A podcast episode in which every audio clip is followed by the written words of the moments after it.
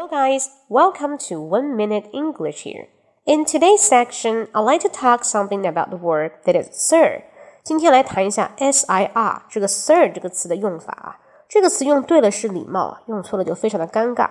尤其是在那个路上啊，你随便叫人家 Hey sir, madam，在大街上你这么叫别人，很多时候会被人误解为你是卖保险的，因为很多卖保险的人他会这么去叫啊，先生女士看一下我们的传单或者新产品。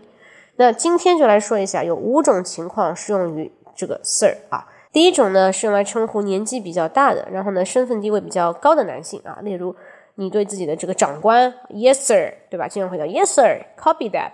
第二种呢是对陌生人的一个称呼啊，表示客气，表示谦卑啊，比如呃，thank you so much sir，就非常感谢你，因为你帮了我一个忙啊，因为但我不认识你嘛，可能就是一面之缘，就叫你个 sir，thank you so much sir。第三种情况呢是服务业啊，尤其是餐厅里面，waiter 或者 waitress 跟你会说说，How would you like your steak, sir？先生，你的牛排要几分熟？服务业对于男客户的尊称，所以说会用这个 sir 这个词。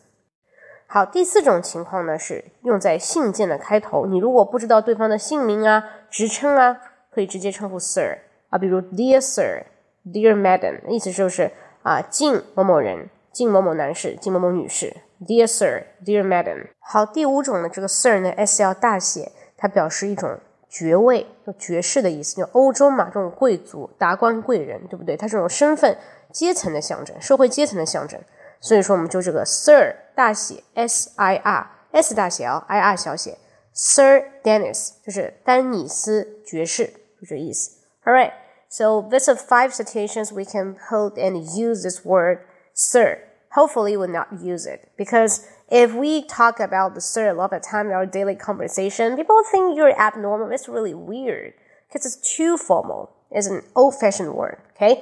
嗯，所以说大家一定要不要把这个 sir 给用错，因为这个词实在是只能用在这五个地方啦，其他时候平时说话都不会用这个词啊，一下子叫别人的话，别人汗毛骨都竖起来了。